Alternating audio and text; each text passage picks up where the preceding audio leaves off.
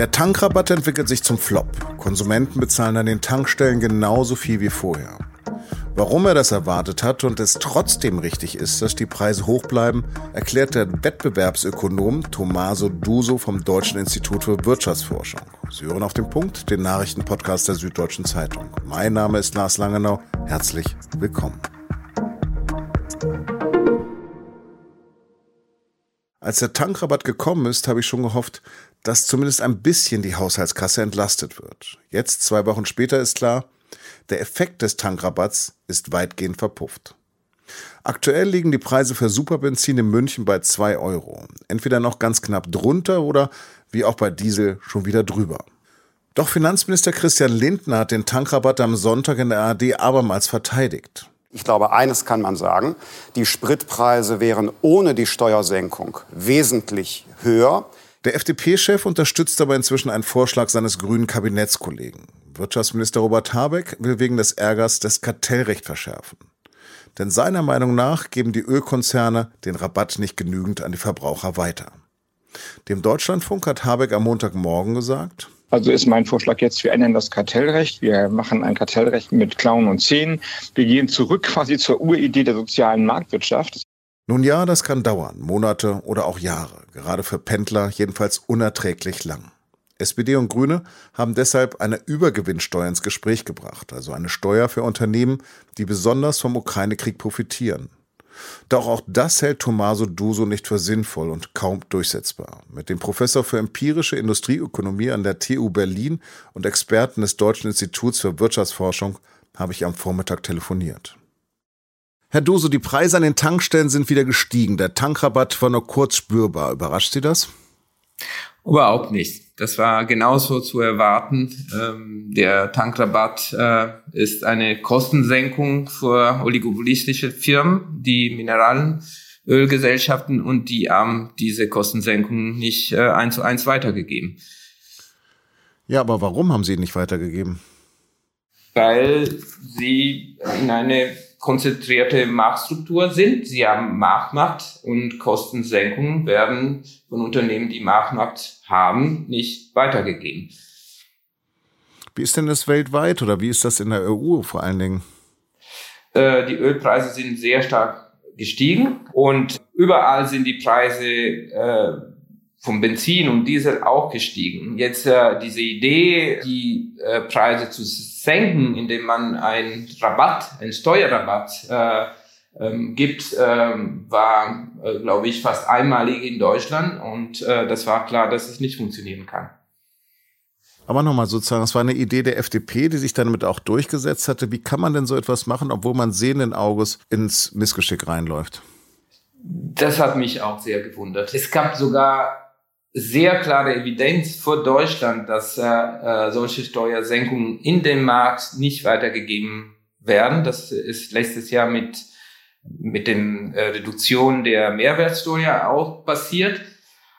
Was Herr Lindner da machen wollte, ist mir äh, nicht klar. Wie begründen das denn die Mineralkonzerne? Wenn ich mit Ihnen jetzt ähm, reden würde und Sie wären von Shell, was würden die mir sagen?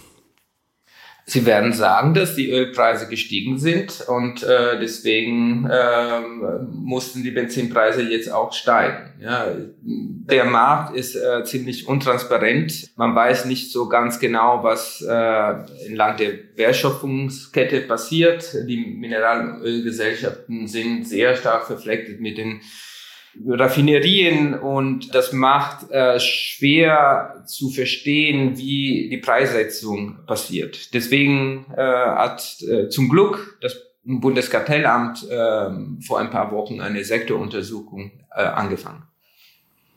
Sie haben es gerade erwähnt, Robert Habeck hat jetzt ein, da hat das Kartellamt ja selbst ins Gespräch gebracht, eins mit Klauen und Zähnen. Besitzt es das nicht längst?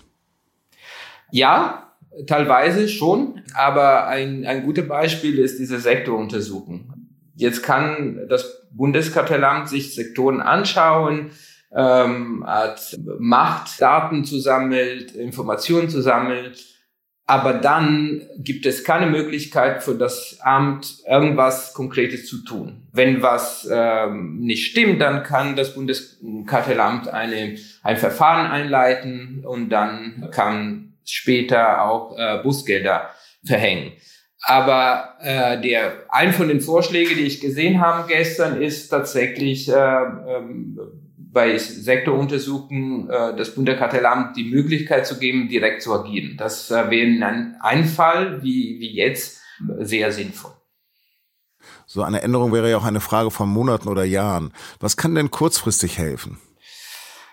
Es hängt davon ab, was der Ziel ist. Äh, und das war mir auch nicht immer 100% klar, was der Ziel der Politik ist. Äh, ich glaube, dass der Ziel sein sollte, in so einer Krisensituation die aushalten zu helfen, die das am meisten brauchen. Wir können nicht alle helfen. Und äh, diese ärmere Aushalt, Aushalte, äh, dann kann man am besten durch direkte Transfer helfen. Und äh, so mit den Preisen zu spielen, zu versuchen, die Preisen kunstlich zu ändern, äh, funktioniert meistens nicht. Also Sie meinen, arme Haushalte sollen gezielt entlastet werden über Steuern?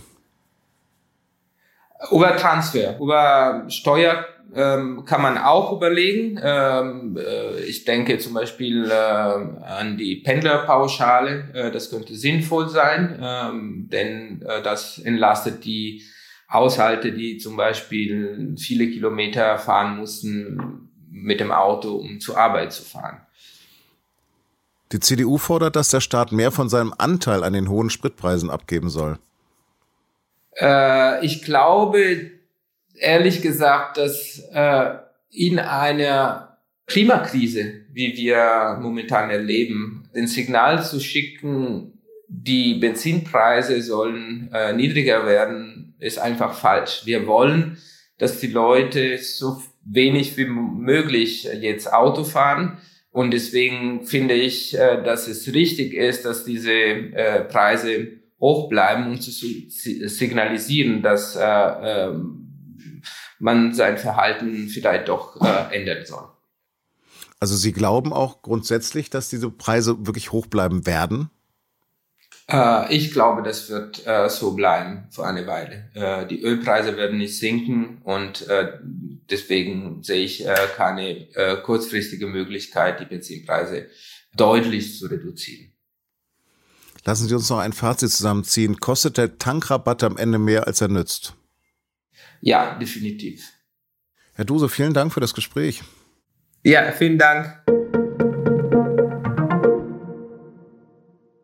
Im Bistum Münster sind laut einer Historikerkommission mindestens 610 Minderjährige zwischen 1945 und 2020 Opfer sexuellen Missbrauchs geworden.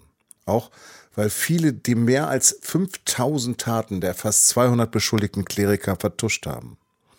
Denn laut der Untersuchung haben sowohl Bischöfe, Personalverantwortliche und Laien bis hin zu Staatsanwälten davon gewusst. Das System Kirche sei als Täter aufgetreten. Die Autoren der Studie vermuten, dass das Dunkelfeld bis zu zehnmal höher ist. Demnach wären es 5000 bis 6000 Betroffene. Am Sonntag hat Frankreich ein neues Parlament gewählt. Naja, es war die erste Runde und mit 47,5 Prozent hat noch nicht einmal die Hälfte aller wahlberechtigten Französinnen und Franzosen tatsächlich gewählt. Mit knapp 26 Prozent das liberale Bündnis von Präsident Macron und fast ebenso viele oder wenige die Allianz des linken Mélenchon. Entscheidend für die Mehrheit im Parlament wird jetzt die Stichwahl der beiden stärksten Kandidatinnen und Kandidaten in den jeweiligen Wahlbezirken am kommenden Sonntag.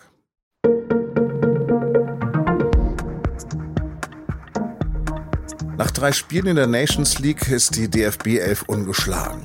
Nur gewonnen hat sie auch nicht.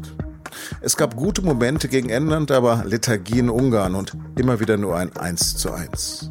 Knapp fünf Monate vor dem Start der WM in Katar wirkt vieles unfertig in Flicks Team. Dabei wüsste man so gern, wer von der Mannschaft die Tore schießen soll. In unserem Fußball-Talk und unserem Sport hören Sie die geballte DFB-Kompetenz der SZ. Und die finden Sie wie unser gesamtes Audioangebot unter sz.de-podcast. Redaktionsschluss für Auf dem Punkt war 16 Uhr. Produziert hat die Sendung Jakob Arno. Vielen Dank fürs Zuhören. Bis morgen.